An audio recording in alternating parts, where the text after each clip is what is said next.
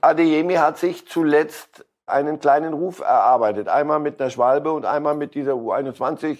Ist ihm nicht gut genug, er fährt da nicht hin, er möchte lieber bei, bei Dortmund sich in Form bringen. Das sind Dinge, die möglicherweise im Hinterkopf bei einem Schiedsrichter nicht ganz auszublenden sind. Life!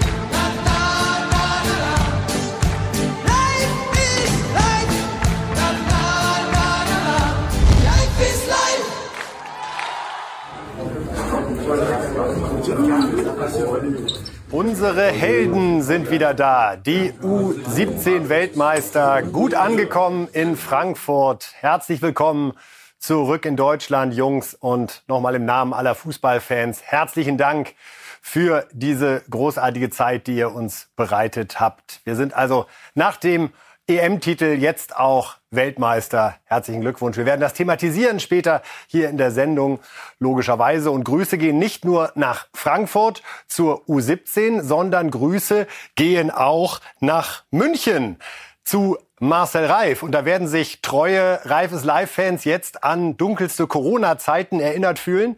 Denn wir machen aufgrund des Wetters ausnahmsweise mal wieder eine Schalte ins schöne München. Und wir sehen wieder dieses Gemälde im Hintergrund, Herr Reif, das uns durch viele Sendungen schon begleitet hat.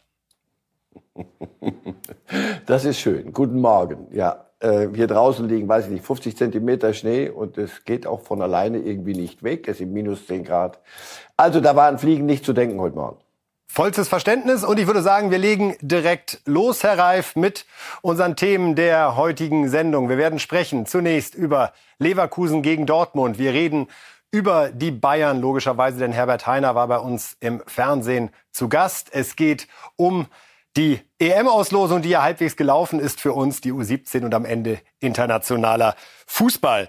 Jetzt aber zunächst zum BVB und dieser einen Aufregerszene nach dem 1 zu 1 in Leverkusen. Ja, es war Tapsoba gegen Adeyemi. Der Schiedsrichter entschied nicht auf Elfmeter und Edin Terzic sah das aber ganz anders. Was mich so massiv geärgert hatte, war die Elfmetersituation um Karim Adeyemi. Und das ist jetzt nicht das erste Mal, es ist auch jetzt sehr häufig, besonders gegen Karim. Und es geht einfach darum, welche Elfmeter schon in dieser Saison gegen uns gepfiffen wurden, egal ob national oder international. Heute gab es den klaren Kontakt, ich glaube in der Situation von Tapsoba, der Karim an Schienbein trifft. Und dann war ich überhaupt nicht einverstanden mit der Art und Weise, wie mir das nach dem Spiel erklärt wurde. Aber ich habe dem Schiedsrichter meine Meinung gesagt, der Schiedsrichter hat mir seine Meinung kundgetan. Ich kann es nicht mehr ändern, aber es fällt mir dann schwer, es zu verstehen und es fällt mir auch schwer, dass wir jede Woche dann nahezu gefragt werden über den War und wie wir ihn finden, wenn es dann weiter solche Entscheidungen gibt. Und nochmals, wir wurden sehr häufig benachteiligt, aber in diesen Situationen, diesen Schlüsselsituationen auf diesem Top-Niveau wenn man zurückblickt in Bochum, wieder Karim Adeyemi. Das ist etwas, was dann sofort hochkommt und was die Unzufriedenheit dann weil unsere Spieler waren übrigens in der Kabine auch sehr unzufrieden nach dem Spiel äh, mit dem Ergebnis. Ähm, das ist das, was uns heute ein bisschen ärgert. Und die Frage an Marcel Reif. War es denn ein Elver, ja oder nein? Kann Elver. Kann man, wenn er, wenn er ihn pfeift, äh, beschwert sich, glaube ich, niemand. Wenn er ihn nicht pfeift, ähm, dann gut, diese, dieses Standbild jetzt hier ist ganz gut. Ähm, er spreizt dann die Beine, und äh, sagen wir mal so, unterstreicht nochmal den Anspruch auf Elfmeter. Und das ist möglicherweise das, was den Schiedsrichter dazu verleitet, zu sagen, er will etwas mehr draus machen, als drin war. Also, das gab einen Kontakt. War der Kontakt so, dass du so fallen musst? Aber da kommen wir in eine Grauphase. Wie gesagt, es gab auf der anderen Seite, weil, weil äh, Terzic sagt, diese eine Auf oder Sie sagten es eben gerade, die eine Aufregerszene. Es gab eine ähnliche Szene Palacios auf der anderen Seite, wurde auch kein Elfmeter gepfiffen. Also ich denke, Terzic und die Dortmunder sind gut beraten, daraus keine Verschwörungstheorie zu machen. Und noch ein kleiner Nebensatz zu Adeyemi. Das sollte nicht sein, aber wir sind alle nur Menschen. Achtung, drei Euro irgendwo hin in irgendein Schweinchen. Und Adeyemi hat sich zuletzt, äh, der junge Kerl, einen kleinen Ruf erarbeitet. Einmal mit einer Schwalbe und einmal mit dieser U21. Ist ihm nicht gut genug, er fährt da nicht hin, er möchte lieber bei, bei Dortmund sich in Form bringen. Das sind Dinge, die möglicherweise im Hinterkopf bei einem Schiedsrichter nicht ganz auszublenden sind. Also, lange Rede, kurzer Sinn.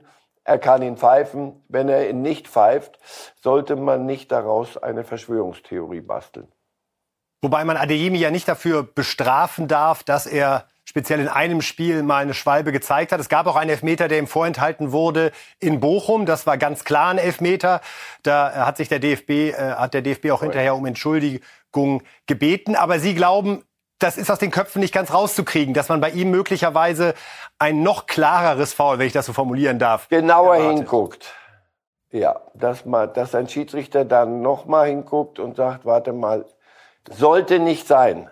Es sollte alles immer bei Null beginnen und alles ist gut und äh, Karim Adeyemi sollte auch wieder ganz bei Null anfangen dürfen, äh, wenn er es dann einsieht, dass Schwalben und andere Dinge vielleicht nicht so ganz hilfreich sind im, im Berufsleben. Aber ich, ich mag es nicht ausschließen. Aber nochmal, da müsste ich jetzt in den Kopf von Siebert rein. Als er ihn nicht gepfiffen hat, dachte ich, na, den kann man aber geben. Aber ich bin nicht und nicht nur, weil ich ähm, ein bisschen befangen bin, was Leberkusen angeht. Ich bin nicht völlig aus dem Sattel gegangen und habe die Welt nicht mehr verstanden. Zur Erklärung, Ihr Sohn arbeitet bei Bayer Leverkusen im Management. Herr Reif, die Heftigkeit dieses Terzic-Auftritts, denn es war ja nicht nur die Pressekonferenz, sondern auch bei den Kollegen von The Zone direkt nach dem Spiel im Duell sozusagen mit Michael Ballack rund um diesen Elfer. Hat Sie das überrascht, mit welcher Vehemenz er auf diesen Elfmeter gegangen ist? Denn man hätte ja vielleicht auch die ein oder andere Tatsache bei Dortmund einräumen müssen, dass es jetzt keine Gala war, die man da nach den vorher geäußerten Ansprüchen in Leverkusen gezeigt hat, sondern möglicherweise sogar mit die defensivste Ausrichtung, an die ich mich in den vergangenen Monaten erinnern kann. Bin ich völlig bei Ihnen, ja. Aber jetzt sind wir schon wieder im psychologischen Bereich. Ich weiß, manchmal habe ich den Eindruck, die Dortmunder neigen dazu, wenn ihnen ein Spiel gar nicht gefallen hat, ähm, äh, drei Runden drum zu drehen. Und woran könnte es denn noch gelegen haben?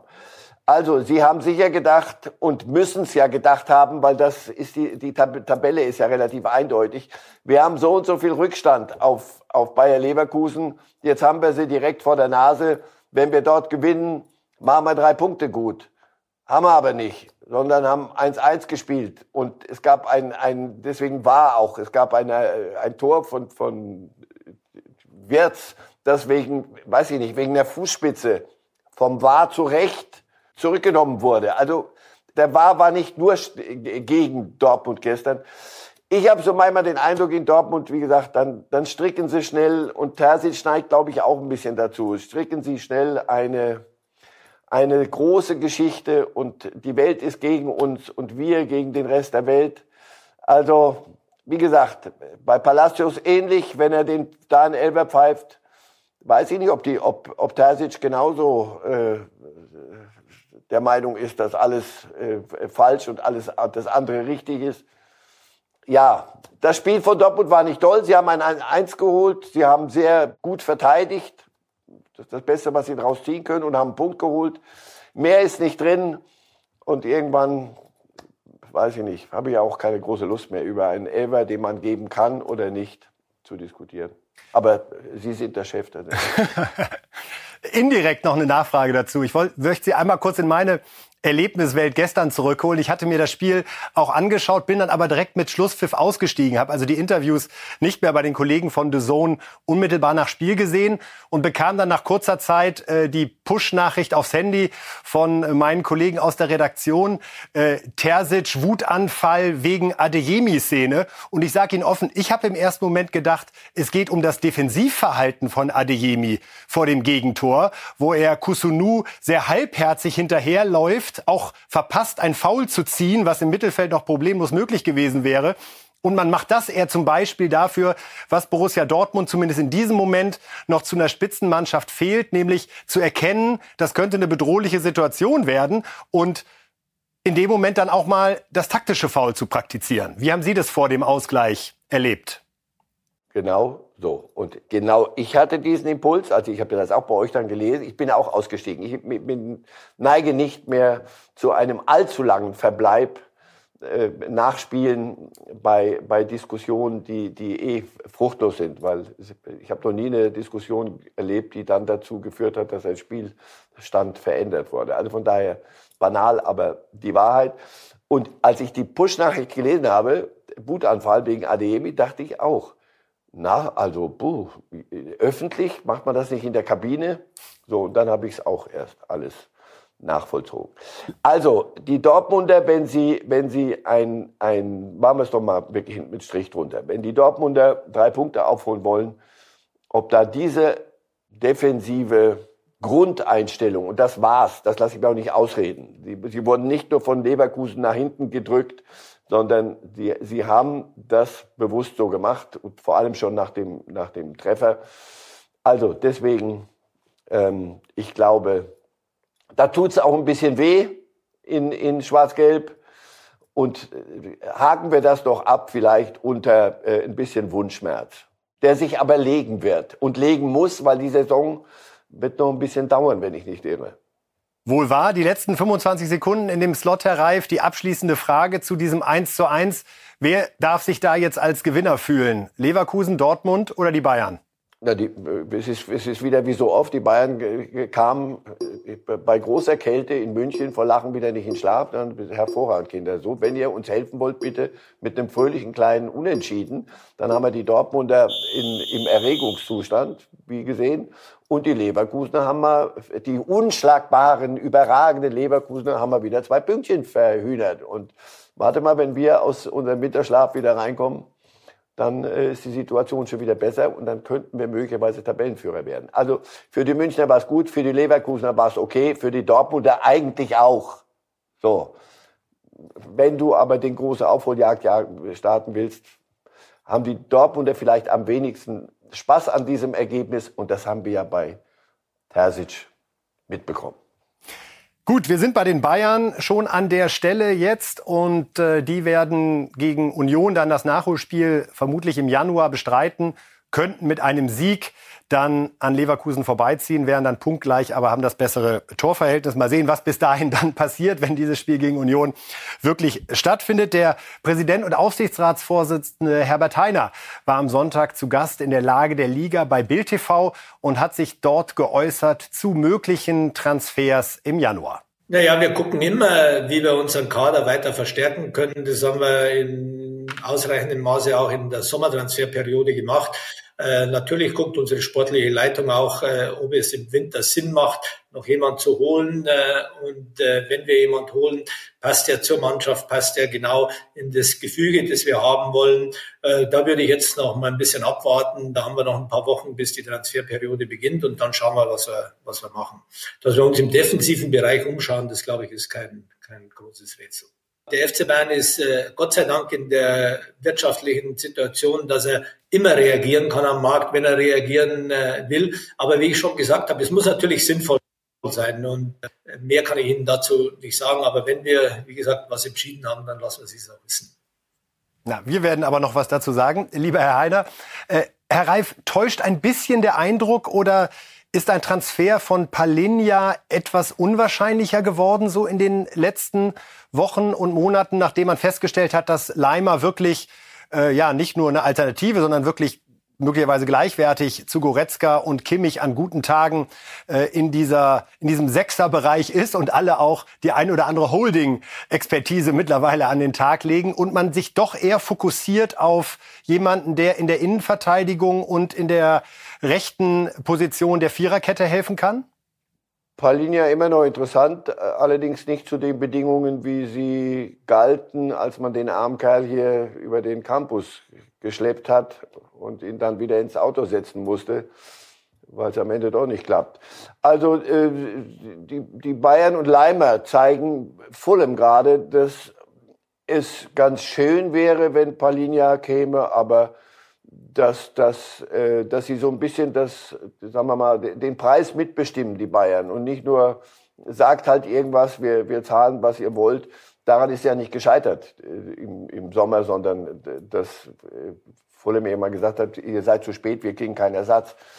Also Palinja ist immer noch spannend, weil der wirklich einige Dinge auch abdecken kann. Aber klar, ähm, die, die Verletzten-Misere und Goretzka ständig als Innenverteidiger, der wird sich auch irgendwann bedanken glaube ich, ähm, zeigt deutlich, sie brauchen es in der Innenverteidigung. Und, und das Thema rechts, solange Joshua Kimmich, pst, um Gottes Willen nicht schon wieder, weil sonst regt er sich wieder auf der Bub. Also solange der sagt, mache ich nicht, will ich nicht, nicht mit mir, dann kommt auch noch Nagelsmann auf die Idee und dann so, lasst mich ja in Ruhe. Solange haben sie, sie rechts eine, eine Lücke und daran, daran arbeiten sie. Also Heiner Zitat, dass wir in der Defensive suchen, ist kein Rätsel. Das haben wir jetzt auch gelöst, glaube ich. Also mindestens ein Spieler wird im Januar kommen, ist auch weiter Ihre Überzeugung. Ganz sicher. Musst du auch, weil nochmal, der alte Spruch, die Saison beginnt im Januar, Februar für die Bayern. Und äh, jetzt kannst du einiges mit Bordmitteln irgendwie zu, zukleben und irgendwie hinkriegen. Aber äh, wenn es dann ernst wird, Champions League etc., dann kannst du mit, ist der Kader zu dünn. Da hat, hat ja Tuchel lang genug darauf hingewiesen und hat jetzt aufgehört, darauf hinzuweisen, mit gutem Grund, damit damit da nicht die Stimmung schlechter wird. Aber von der Sache her sind sie sich einig. Herbert Heiner hat sich auch geäußert dazu, wie es mit äh, Ikonen beim FC Bayern weitergeht. Und das ist neben Thomas Müller auch Bastian Schweinsteiger. Ganz interessant, wie er nochmal unterstrichen hat, dass er beide auch perspektivisch gerne im Verein sehen möchte. Und der allerletzte Satz in seiner Aussage bezieht sich dann darauf, wie schnell es mit einer Verlängerung bei Thomas Müller noch als Spieler gehen könnte. Äh, Thomas Müller ist ebenso äh, absolut verdienter Spieler und wir alle wünschen uns, dass der Thomas äh, seine Karriere bei Bayern auch beendet. Äh, wie Sie sicherlich wissen, führen wir Gespräche mit ihm. Ich bin da auch ganz zuversichtlich. Ich glaube, der Thomas weiß genau, was er an dem FC Bayern hat. Wir wissen, was wir an Thomas haben. Und äh, wie ich schon gesagt habe, ich äh, wünsche mir, dass er noch äh, lange bei uns bleibt, seine Karriere bei uns beendet. Äh, in welcher Funktion dann auch äh, später er für uns tätig sein wird, das würde ich mir auch wünschen, dass gerade solche Ikonen wie Thomas Müller oder auch ein Bastian Schweinsteiger in der Zukunft auch beim FC Bayern äh, wieder mitarbeiten. Äh, und ich kann mir auch vorstellen, dass es äh, relativ zügig gehen kann. Werbung. Sie wollen sich mehr bewegen und gesünder leben, aber auch häufiger entspannen?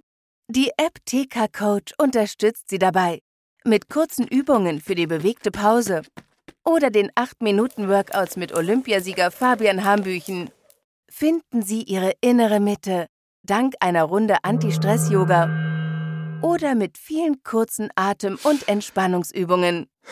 Das alles und noch viel mehr in der App TK Coach. Jetzt einen Monat lang testen. Für TK-Versicherte kostenlos. Werbung Ende. Also der letzte Satz, Herr Reif, der ging noch Richtung Müller Vertragsverlängerung. Wir haben das letzte Woche schon thematisiert. Ich glaube, da gibt es doch ein Weihnachtsgeschenk nach der neuer Verlängerung für die Bayern-Fans, oder? Klingt so ein bisschen. Und auch die Entspanntheit, mit der Thomas Müller in den Kabinengängen nachspielen, uns und, und Kollegen da äh, ein bisschen schmunzeln lässt. Also ja, das ist, ich nochmal, das haben wir auch schon 20 Mal gesagt. Ich, Dann lassen wir Mir fehlt die Fantasie für irgendeine andere für, für irgendeine andere Option. Was ein anderes Trikot, irgendjemand geschrieben, geht doch zu Borussia Dortmund. Leute, das ist, das ist ja, das wäre dann Halloween. Nein, es, es, es, es gibt keine Alternative und wie gesagt, ich habe immer gehofft, dass die vernünftig miteinander reden und die, die Optionen, auch wie viel Spielzeit etc., dass sie das miteinander klären. Und das scheint in großer Entspanntheit gerade zu passieren. Und natürlich würde sich die Bayern-Gemeinde hier, nehme ich an, äh, richtig freuen über ein kleines Vertragspaket unterm, unterm Weihnachtsbäumchen. Herr Reif, vielleicht ein bisschen überspitzt, aber es wird ja davon ausgegangen, dass Max Eberl in Kürze als äh, Bayern Sportvorstand vorgestellt wird. Schweinsteiger Müller Wann wären die aus Ihrer Sicht soweit? Andersherum gefragt, äh, wäre das noch ein Argument, über Eberl nochmal nachzudenken und zu sagen, hey, vielleicht kriegen wir auch einen der beiden in den nächsten zwei Jahren in die Position? Ach, das haben sie ja versucht mit, mit ein bisschen Nachwuchs. Aber das, die, sie brauchen einen gestandenen Typen, der, der Uli Hoeneß ablösen kann, wirklich, und zwar jetzt. Und das ist, das ist Max Eberl. Also ich, davon gehe ich nicht ab. Den werden sie brauchen als Gesicht nach außen, als, den, der die sportlichen Dinge nach außen vertritt. Ähm, und, und Müller braucht erstens wieder noch kicken und wenn er danach gekickt hat, so wie Schweinsteiger, muss er erst mal ein, zwei Runden drehen. Ich glaube, irgendjemand hat geschrieben, da, du brauchst auch Abstand nach so einer Fußballkarriere. Dann sofort von unten die Schuhe aus in die Ecke schmeißen und nach oben dann sofort ins Büro. Das, das, das ist ein bisschen viel verlangt. Also das ist bei einem Club wie Größe Bayern auch nicht so, dass man nur weil einer hier mal gespielt hat, ist er von, von einer Sekunde auf die andere hier auch ein Manager. Das muss man schon ein bisschen reifen lassen. Aber die zwei werden wir sehen bei Bayern, da bin ich überzeugt, Schweinsteiger und Müller. Wir kommen jetzt Funktion. Zur EM-Auslosung, die ja aus deutscher Sicht, kann man durchaus sagen, einigermaßen gelaufen ist. Zunächst aber noch zu der Geschichte hinter dieser Auslosung. Sie haben es alle mitbekommen. Plötzlich waren da Geräusche zu hören in der Hamburger Elbphilharmonie, die dort nicht hingehören. Wir hören noch mal rein. Serbien mit dabei in der Gruppe C mit Slowenien, mit Dänemark und mit ziemlich sicher den Gruppenfavoriten England. Serbien. Jetzt geht's. Playoff winner A. So Playoff winner A means um one uh, uh, Theorie. Also eingespieltes Sexgestöhne bei der Auslosung zu unserer Europameisterschaft. Dahinter steckt der englische Komiker Daniel Jarvis, der sein Handy dort versteckt hatte und dann aus dem Hotelzimmer angerufen hat. Und das war dann eben dieser Klingelton, der dadurch aktiviert wurde und immer wieder in diese Aufzeichnung hereingespielt hat. Er hat das auch schon mal mit Gary Lineker im Rahmen einer BBC-Show Anfang des Jahres aufgezogen. Herr Reif, können Sie dem Ganzen irgendwas Amüsantes abgewinnen oder sagen Sie, gehört sich nicht? Ich hatte mal einen Wiener Chef, und der pflegte an solcher Stelle zu sagen, da habe ich schon mehr gelacht. Also, pff, was, was, was will mir denn der, der Komiker dazu sagen? Weil ich habe ein andere, anderes Verständnis von Humor. Lass uns bitte ehrlich, das, das ist, wo ist das Lustige dran? Ich, nochmal, ich denke ja immer, in meinem Alter, vielleicht finden, würden meine Söhne jetzt hinten sich auf die Schenkel klopfen oder was. Hatte ich aber auch nicht den Eindruck, dass die das, für, hast du das gehört, sagte mein Sohn. Sag ich, erstens, du weißt, ich höre nicht mehr so gut. Ja, Habe ich nicht gehört. Zweitens, es interessiert mich nicht. Ich dachte, doch, so ein Ding. Und ich weiß auch, wer es ist. Die wissen das alle, die, diese Gemeinden. Meine Söhne, wie gesagt, der, der 23-Jährige war gerade, hat mit mir das zusammengeguckt. Der sagte, ich weiß, wer das ist. Das ist der Engländer, der hat das schon mal mit Gary Lineker gemacht. Also, komm, hör auf, weg. So, dem Jungen muss man, wenn das als Klingelton, im Übrigen, wenn der neben mir in der S-Bahn sitzen würde und, und hat diesen Klingelton, würde ich den auch fragen, warum er mich mit Dingen belästigt, die, die durchaus ihren Sinn und Platz haben, aber möglicherweise weder in der S-Bahn noch in der Elfi-Philharmonie und bei einer Auslosung. Was willst du mir damit sagen? Die Engländer, was weiß ich nicht, I don't know. Der britische Humor, Herr Reif, der uns vielleicht an der Stelle dann auch mal unerschlossen bleibt. Nee, nee, nee, nee, nee, nee, nee. Ich, ich liebe, ich, das verbitte ich mir. Ich liebe britischen Humor. Ich war lang in London gelebt. Das hatte ich bisher nicht subsumiert unter britischer Humor. Das ist Schwachsinn. Der britische Humor ist richtig gut. Das ist Kappeskram.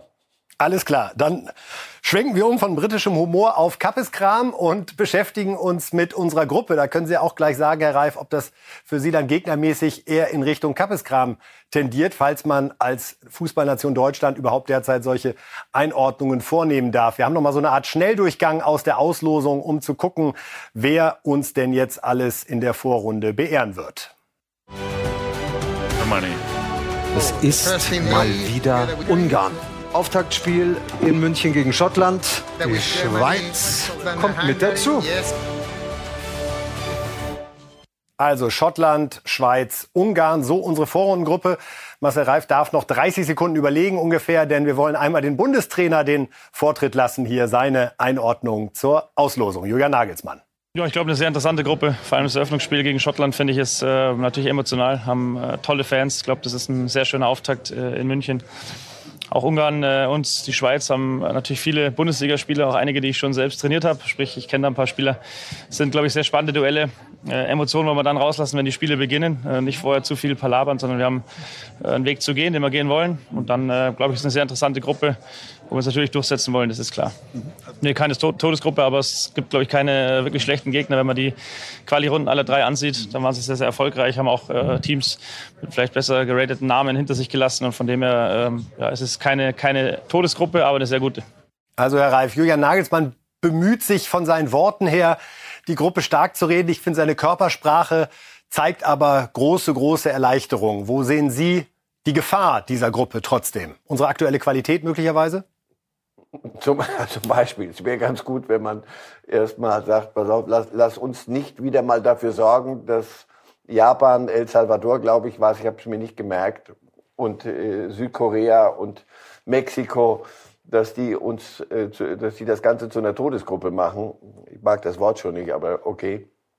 Äh, der, so wie das zuletzt bei den großen Turnieren der Fall war. Also erstmal selber wieder äh, eine deutsche Nationalmannschaft sein, von der die anderen sagen, boah, das Schlimme hätte jetzt nicht kommen können. Ich fürchte, sowohl in Ungarn, Schottland als auch in der Schweiz, könnt, möglicherweise sagt man, boah, von der Gruppe 1 hätte es uns aber auch äh, böser erwischen können als mit Deutschland. Also machen wir es doch mal kurz. Ungarn, das ist, mich freut es, Gnade der frühen Geburt, dass da eine, eine, eine Fußballnation nach vielen Jahrzehnten der, der, des, des Nicht-Vorhandenseins eigentlich wieder zurück ist auf der Landkarte. Die, die produzieren richtig gute Fußballspieler, einige bei uns Bundesliga. Äh, Soboslai jetzt bei Liverpool, groß nach, nach der Leipzig-Zeit. Also die Ungarn spielen einen ganz schicken Fußball. Ähm, die Schweiz, als Schweizer Staatsbürger kann ich Ihnen sagen, äh, nichts ist den Schweizern lieber, als dem nördlichen Großkanton mal eine überzuziehen. Und die Schweizer sind seit, seit Jahrzehnten eigentlich notorisch qualifiziert für große Turniere. Also alles falsch können die nicht machen. Zumal einige Schweizer bei uns in der Bundesliga spielen und auf die werden wir wieder treffen. Also auch die. Und Schottland, weiß ich nicht, kann ich Ihnen noch nicht mal Namen nennen, wie die, wie die Jungs heißen, aber das ist egal, wie die heißen. Ein Mac wird davor sein. Das ist nicht Rassismus, Vorsicht, bitte nicht, nicht gleich auf mich nicht wieder los. Äh, ich liebe Schottland, ich war oft genug da. Irgend, und liebe schottischen Fußball, weil er von, in seiner Schlichtheit nicht, nicht zu, zu überbieten ist. Geradeaus und 90 Minuten. Und das werden sie tun. Und sie haben nichts zu verlieren. Und Deutschland wird dann doch Favorit sein. Und die drei werden vor jedem dieser Spiele dafür sorgen, dass Deutschland was zu, zu verlieren hat und nicht sie nach außen. Und dann werden wir mal sehen. Also, wo liegt die Gefahr dieser Gruppe? Na, genau da, dass du sagst, oh, wieder mal Losglück für die deutsche Nationalmannschaft. Da erinnere ich, wie gesagt, an das Losglück in Russland beim BM-Turnier und vor allem zuletzt in Katar. Herr Reif, wir schauen mal auf die anderen Gruppen und äh, werfen dann schon mal, es sei trotzdem gestattet, einen Blick Richtung Achtelfinale, denn ähm, werden wir in Gruppe B gucken, die ja, ja äh, wirklich alles äh, zu bieten hat, was Fantasien weckt. Ähm, Spanien, Albanien, Kroatien, Italien. Da müssen wir nämlich aufpassen, denn wenn wir nur Zweiter werden sollten in unserer Gruppe, dann geht's gegen den Zweiten aus dieser Gruppe und das will man tunlichst vermeiden. Hingegen Gruppe C, äh, wo unser Gegner herkommen würde, sollten wir äh, Gruppenerster werden. Dann wäre es der zweite aus dieser Gruppe mit England, Dänemark, Slowenien, Serbien. Sicherlich ein Weg, mit dem man sich wohler fühlen würde. Oder Herr Reif? Erstens großes Kompliment an Sie, wie Sie das alles so klar schon wissen, wer wo gegen wen bewundere sie, ehrlich. Aber das werde ich auch noch lernen müssen, nehme ich an, in den nächsten Wochen oh ja. und Monaten, denn sie werden nicht müde werden, genau die Tipps abzuholen bereits, bevor der, die erste Kerze auf dem Baum brennt. Müssen wir schon wieder sagen, was ist, wenn wir gegen den zweiten der Gruppe C, warte mal, wer war das nochmal? Nochmal, ähm, sie, ich weiß, dass Sie da einen diebischen Spaß dran haben. Ich sage Ihnen nur, die deutsche Nationalmannschaft ist sehr, sehr gut beraten, nicht über Platz eins oder zwei zu grübeln, weil es könnte dann schnell Platz drei werden, sondern einfach den Job machen. Und von, den, von der individuellen Klasse, aber das hatten wir doch schon mehrfach, und von, von dem, was, was normal eine deutsche Nationalmannschaft zu bieten hat, musst du in dieser Gruppe Erster werden. Und wenn du das nicht schaffst, ist irgendwas massiv schiefgegangen. Und dann wünsche ich mir zu dem Zeitpunkt, wo du als Zweiter losmarschierst, um dann habe ich das richtig verstanden? Gegen den zweiten der Gruppe C? Wenn ja? wir Zweiter werden, ist es der Zweite aus Gruppe B, also Kroatien, Spanien oder Italien. Also, Entschuldigung, Kroatien zum Herr Beispiel. Reif, ich bitte Sie. So, wenn es dann soweit ist, dann ist bereits vieles den Bach runtergegangen. Denn dann, das möchte ich sehen, wie du, wie du dann spielst. Also nochmal, ich bin nie ein Fan, da bin ich wirklich einer, der, der, der, der schon, den die Trainer schon Gehirn gewaschen haben. Ich denke von Spiel zu Spiel und wow. ich gucke mir so eine Gruppe an und sage, pass auf, einfach, ja, ja, genau, einfach geh auf den Platz, mach dein Ding, zeig, dass du besser bist als die und mach es relativ zügig, bevor die noch auf falsche Gedanken kommen. Japan in, in Katar, sie erinnern sich, alles läuft eigentlich und dann holst du die wieder zurück, bring die Dinge seriös zu Ende und dann reden wir über die Platzierung. Von der Gruppe her, und jetzt wird genug rumge, so ein bisschen kokettiert, in der Gruppe musst du als deutsche Nationalmannschaft Erster werden bei einer Heim-EM. Sonst ist das Märchen sehr schnell das Märchen vom Märchen. Wir gucken mal in die anderen Gruppen noch kurz herein. Gruppe D wäre jetzt die nächste. Mal schauen, ob die Kollegen in der Regie perfekt. Frankreich, Österreich, Niederlande. Ich bleibe bei Holland. Sorry, ruft man im Stadion auch. Mit Holland fahren wir zur EM. Und einer der Playoff-Sieger. Ein Satz zu dieser Gruppe, Herr Reif. für die Österreicher eine Luxusgeschichte. Zum ersten Mal seit langer, langer, langer, langer Zeit irgendwo dabei und können jetzt entspannt sich die Großen vorknüpfen. Und die, die, die Erfahrung zeigt, gegen diese vermeintlich Kleinen, da, da verlierst du dann Platz eins oder zwei, indem du da ein müdes Unentschieden rauswirkst. Also die Österreicher werden Spaß haben, aber dass, dass die Holländer hier und die Franzosen als für mich Topfavorit da durchmarschieren sollten, dann können Sie sich der deutschen Mannschaft anschließen, die ja da durchgerauscht ist durch ihre Gruppe. Dann machen wir noch schnell Gruppe E einmal an der Stelle. Dort mit Belgien, Rumänien, Slowakei und einem Playoff-Sieger. Eher so eine Gruppe, vermute ich mal, die man jetzt nicht äh, voll fokussiert verfolgen wird. Und Gruppe F. Da wird's noch mal munter. Portugal, Türkei, Tschechien, möglicherweise auch Griechenland dabei.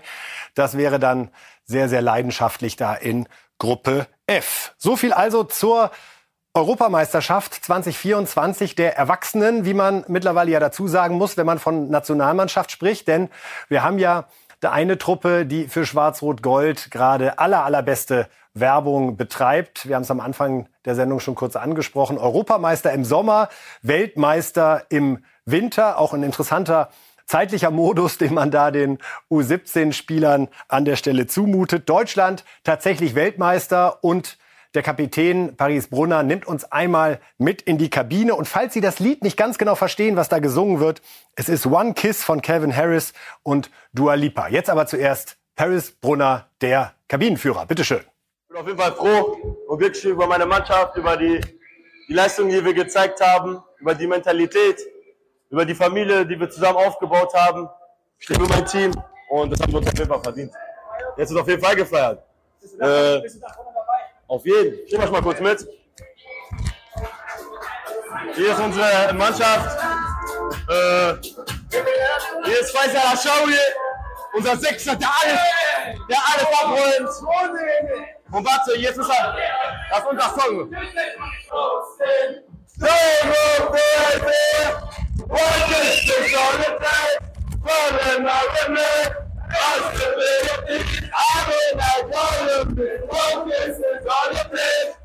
Die kann mir keiner mehr nehmen. Wir sind Weltmeister und Europameister. Recht hat er. Dem ist an der Stelle äh, fast nichts hinzuzufügen, aber dann wäre die Sendung jetzt Schluss und das wollen wir natürlich nicht. Äh, lieber Herr Reif, Sie erinnern sich noch, ich hatte es äh, vergangene Woche erzählt, dass Christian Wück, der Nationaltrainer, im Bildinterview gesagt hatte, es sei eine Mischung aus Gangstern und Schwiegersöhnen. Als der erste Blick da gerade in die Kabine ging, habe ich gedacht, oh, sind es vielleicht doch alles Schwiegersöhne. Ich hätte jetzt gedacht, dass man als 17-Jähriger schon äh, ein bisschen mehr veranstaltet da in der Kabine pass auf, U17 sind dann doch Schwiegersöhnchen. Wir wollen hier nicht äh, Kinderehen, das Wort reden. Also lass sie mal, die werden noch mal Schwiegersöhne. Die, die müssen, das sind, die, die sind durch ein Riesending durchgegangen. Also das war jetzt, glaube ich, eine halbe Stunde oder eine Viertelstunde nach, nach Spielschluss. Nach all dem, was du da draußen erlebt hast. Und das muss, muss auch bei jungen Menschen noch sacken. Da ist erstmal laut, dass ich erinnere mich an eigene Zeiten und Söhne ähm, die, die, die haben dann schon noch gefeiert und im Übrigen, wir sind unter 18, da geht's auch mal ganz schnell mit einem Schlückchen zu viel und zwar wirklich mal mit einem Schlückchen und dann äh, singt man auch nicht mehr so ganz so, so textsicher.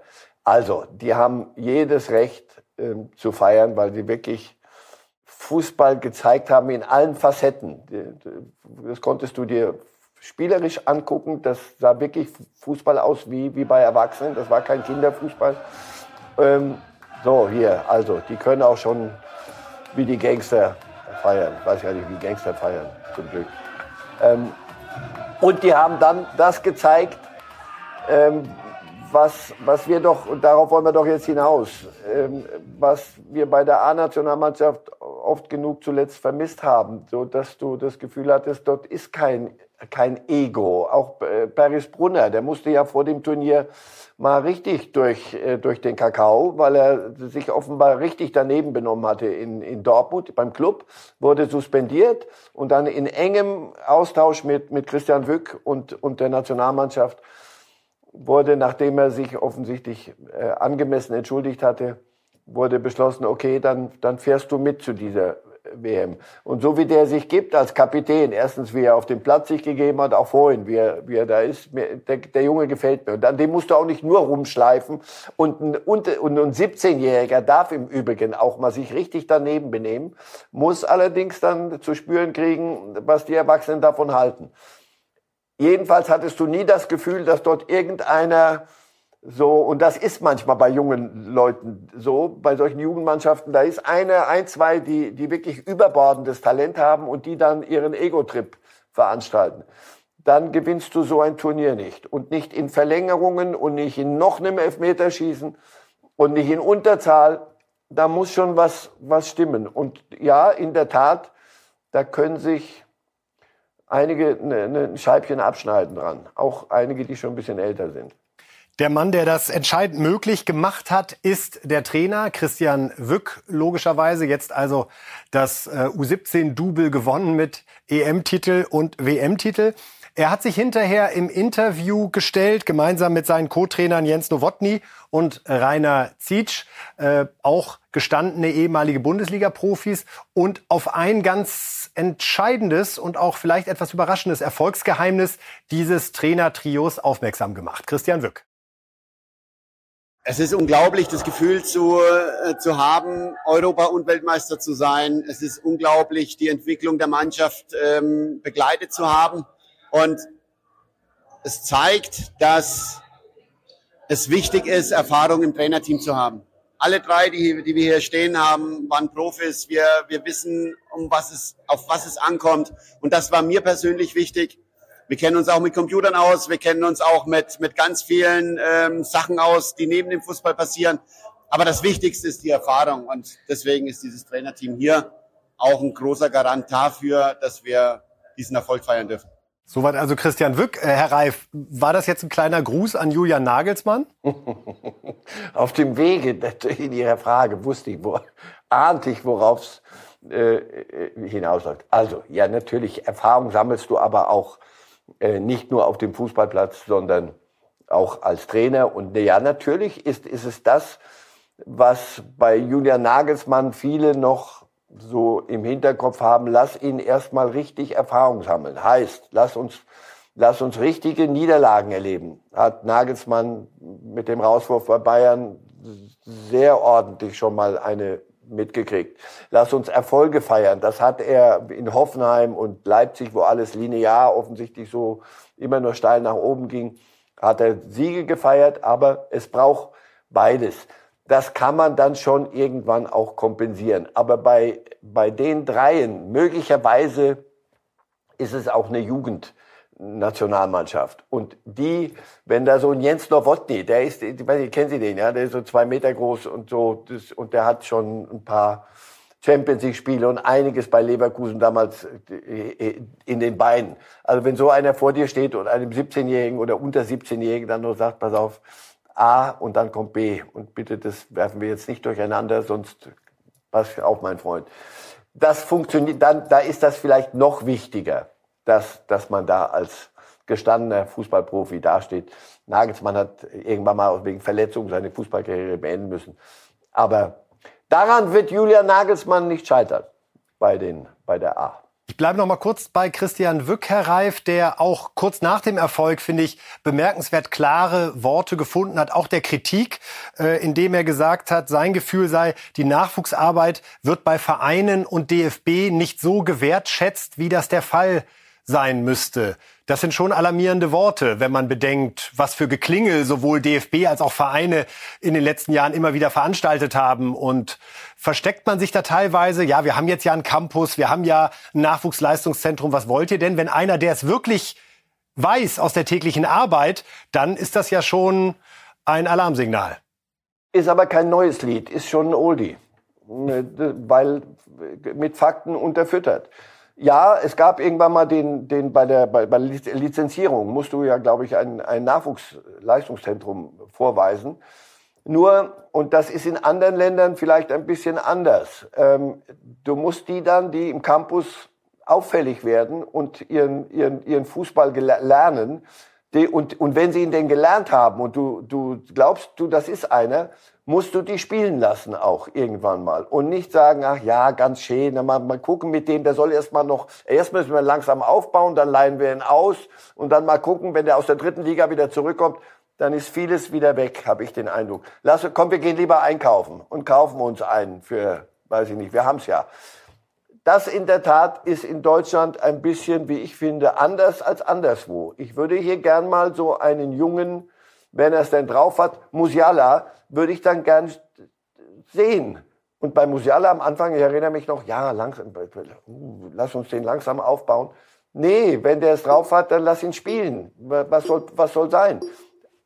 Und äh, ich glaube, darauf will Bück hinaus, dass man da auch hinguckt, was in Leistungszentren passiert und was an Talenten da ist und die dann pflegen und dann auch mal spielen lassen, ist für den Kassierer und den, den Finanzwart manchmal gar nicht so schlecht. Letzter Punkt. Dazu, Herr Reif. Ja da einen, der hat, der hat gar nichts gekostet. Brunner ist logischerweise der Junge, auf den alle schauen, äh, mit äh, fünf Treffern beim Turnier, außerdem bester Spieler des Turniers. Was ist da jetzt das Richtige? Ist ja, finde ich, auch für Borussia Dortmund keine einfache Entscheidung. Ähm, er sollte ja spielen, um besser zu werden. Ich weiß, es ist einer Ihrer Lieblingssätze. Wird er bei Borussia Dortmund wirklich in den nächsten zwei, drei Jahren die Chance haben, regelmäßig in der Bundesliga zu spielen? Oder gibt es so eine Art perfekte Lösung für so jemanden? Also ist es eher ein Verein, erste Liga zwischen Platz 9 und 14 oder vielleicht sogar ein Zweitliga-Top-Club, bei dem es die Möglichkeit gibt, aufzusteigen? Was wäre für Brunners Entwicklung jetzt das Allerwichtigste in den nächsten drei Jahren? Dafür gibt es keine Blaupause. Und das, was Wick gesagt hat, war auch erstmal grundsätzlich mal gucken. Aber äh, das hilft nichts. Du musst dann im, im konkreten Einzelfall dir den angucken. Der hat den Körper offensichtlich schon als 17-jähriger Brunner. Aber das muss man sich dann im Training angucken. Und nochmal Glückwunsch an Dortmund in ihrer Jugendarbeit, was sie da auf den Platz kriegen. Das ist prima. So, und jetzt musst du dir angucken im Training, der wird jetzt mitfahren ins, ins Wintertrainingslager, wenn ich das richtig gelesen habe, mit, mit Terzic. Und dann musst du dir den angucken und dann muss der im Training, in Trainingsspielen, muss der gegen Schlotterbeck, Hummels und Süle, muss der so performen, dass es einen Sinn ergibt. Nochmal, hier geht es nicht um Haltungsnoten, sondern ist das ein Spieler, der, der einem Club wie Dortmund weiterhilft? Wenn ja, dann geht es darum, kann der schon alle Spiele machen? Kann er nur ein paar Spiele machen? In welchem Rhythmus? Das ist die hohe Kunst. Und wenn du das gut machst und, ist, und du keinen Fehler machst mit so einem Jungen und der das auch mitzieht entsprechend, dann kannst du dir 50, 60 Millionen sparen für den nächsten, weil du hast ja einen. Aber nochmal, da gibt es keine Blaupause, ob welcher Club für den der richtige wäre. Im Moment ist er bei Dortmund und äh, ich kann mir sehr gut vorstellen, dass sie sich den jetzt noch genauer angucken werden, nachdem wir bei dieser WM eine Mannschaft geführt hat. Wir schauen jetzt auf die, Herr Reif, die genau diese 50, 60 oder noch mehr Millionen schon wert sind in unserem Internationalblock. Zunächst mal nämlich die Übersicht über die Top-Torschützen aus den wichtigsten Ligen. So, Harry Kane muss nicht mal spielen, um auch übergeordnet Rang 1 zu verteidigen. 18 Tore stehen bei ihm zu Buche, trotz des Ausfalls gegen Union. Mbappé ist der einzige aus dieser Runde, der an diesem Wochenende getroffen hat, steht jetzt bei 15. Haaland in der Premier League mit 14 Treffern die Nummer 1, Lautaro Martinez in Italien von Inter Mailand und Bellingham werden wir gleich noch mal sehen. Kann tatsächlich auch Torchancen vergeben, wer hätte das gedacht, aber ist mit elf Toren in Spanien immer noch die Nummer eins. Eines der Spiele, über das man an diesem Wochenende viel gesprochen hat, ist der 4 zu 3 Sieg von Liverpool gegen Fulham gewesen, wo es hin und her ging, Traumtore ohne Ende und Jürgen Klopp fand es auch recht unterhaltsam. Ein unglaubliches Erlebnis. Keiner, der heute im Stadion war, hat vor dem Spiel gedacht, dass Liverpool gegen Fulham unvergessen bleiben wird. Gern geschehen. Wer heute im Stadion war, wird das nie mehr vergessen. Ja, so kann aus einem vermeintlich drögen Spiel dann so ein Knaller werden. Und da Manchester City unentschieden gespielt hat gegen Tottenham 3 zu 3, sieht das in der Tabelle in England dann jetzt so aus. Auf 1 Arsenal mit 33 Punkten, dann Liverpool 31 Punkte und Manchester City 30 Punkte. Herr Reif, Liverpool vor Manchester City. Uiuiui. Ja, Meisterkampf. So haben wir es gerne. Jürgen Klopp, ich, ich habe gerade überlegt, Jürgen Klopp hätte ich jetzt gern, nee, lieber nicht gesehen, bei 3 zu 4. Also unvergesslich, tolles Spiel, Riesenspektakel, nur falscher Ausgang. Ah, wie sage ich, immer die, die alte Floskel, bitte weiträumig umfahren dann, die, diese kleine Unfallstelle. Aber man muss sagen, Herr Rath, ja, äh, die Klopp-Party ähm, ist zurück in Liverpool, Liverpool das letzte Jahr brutal war. Ja, und sie erzählen wieder Drama, das ist Liverpool. Das, das, ist, das geht vielen in England auf den Keks. Ja, fangen die schon wieder an. Gewinnen dann solche Spiele und dann Drama, Drama, das ist Liverpool. Äh, bei City hast du das Gefühl, geschäftsmäßig ziehen wir das jetzt durch und die, die werden auch wieder kommen. Aber nochmal, in England hat sich hat sich ein bisschen wieder zurechtgeruckelt. Liverpool musste durch ein Loch und das jetzt mal ganz im Ernst. Das muss man Klopp jetzt wieder sehr sehr hoch anrechnen. Also der Umbruch, den die da veranstalten mussten Spieler gehen, mussten auch gehen, weil irgendwann war eine Reise zu Ende nach, nach so vielen Jahren Klopp mit denselben Spielern.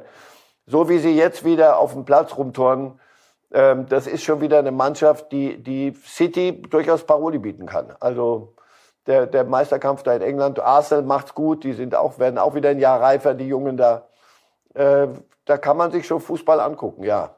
Und im Moment, Guardiola hat gestern ein bisschen Nägel gekaut. Das 3-3 gegen Tottenham hatte der so, glaube ich, nicht. Da war auch nicht gut Kirschen essen mit. Gegen Leipzig ging es ja gerade noch gut. Aus dem 0-2 wurde da ein 3-2 in der Champions League gemacht. Jetzt ein 3-3 gegen Tottenham. Also gerade hinten lässt Man City einiges zu. Wir gucken jetzt nach Spanien. Real Madrid 2 zu 0 gewonnen gegen Granada. Und Toni Kroos hat mal wieder so einen Toni Kroos-Pass gespielt vor dem 1-0 mit Diaz. Ein Doppelpass den so kein anderer spielen kann. Also direkt einen leicht springenden Ball, genau auf den Zentimeter dorthin gepasst. Gut zu erkennen, dass die meisten Spieler zu groß gelaufen sind nach dem Tor, um ihm zu gratulieren. Denn das war mal wieder ein echter Groß. Können wir gleich noch kurz drüber sprechen. Zunächst das 2 zu 0. Hier sehen Sie es, der Beweis. Bellingham kann Torchancen vergeben. Wahrscheinlich war die zu einfach. Er hat es ja gerne ein bisschen komplizierter. Aber Rodrigo nimmt das dann dankbar auf und vollstreckt zum 2 zu 0.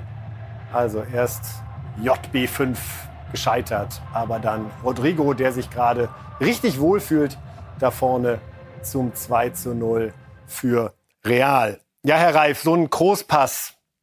Kann das noch jemand anders? Zumindest mit deutschem Pass nicht, oder?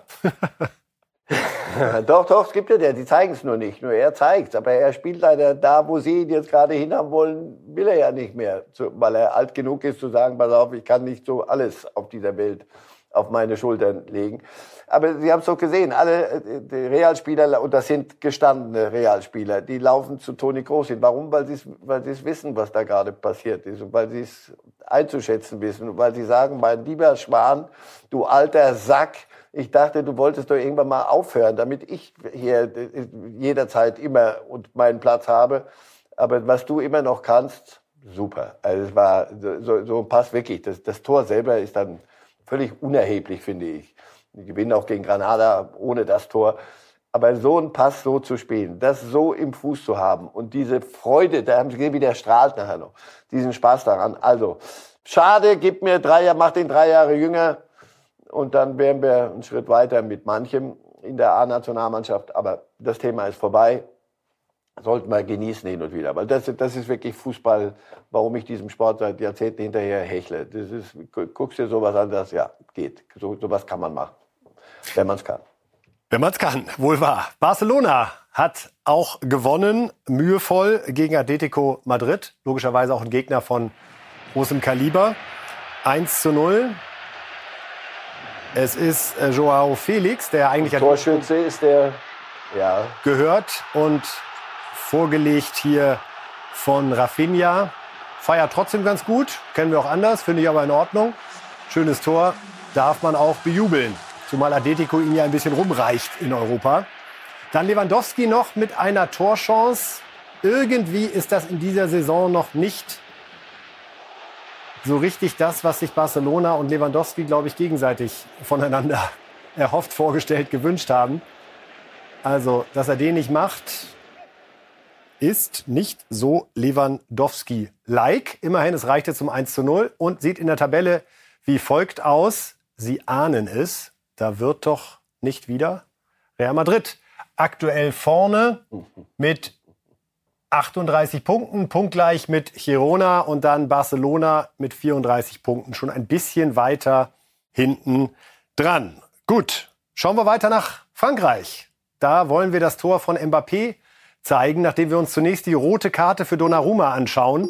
Heftiges Foul, schon in der zehnten Spielminute. Insofern also Paris dann 80 Minuten in Unterzahl. Sie sehen es gleich hier in der Wiederholung. Nochmal deutlicher. In Havre spielten sie. Hier trifft er ihn. Insofern eindeutige Sache. Unterzahl. Mbappé sagt, mir doch egal.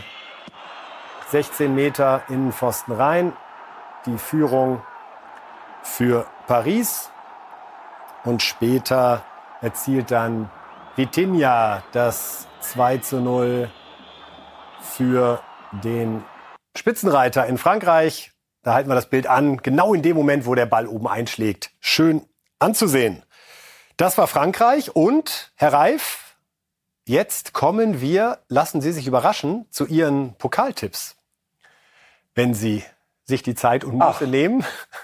Mal gucken, wie viele Verlängerungen und Elfmeterschießen Sie uns diesmal reingeschubst haben hier. Also, Kaiserslautern, gut, gegen Ihren Heimatverein dürfen Sie vermutlich nicht tippen, falls Sie diese Stadt nochmal betreten wollen. 3 Nein. zu 1 Darf ich nicht. gegen Nürnberg. Das würde alle dort sehr freuen im Achtelfinale. Magdeburg gegen Düsseldorf ist ja wirklich ein Pokalwettbewerb, in dem die Mannschaften außerhalb der ersten Liga den Aufstand proben.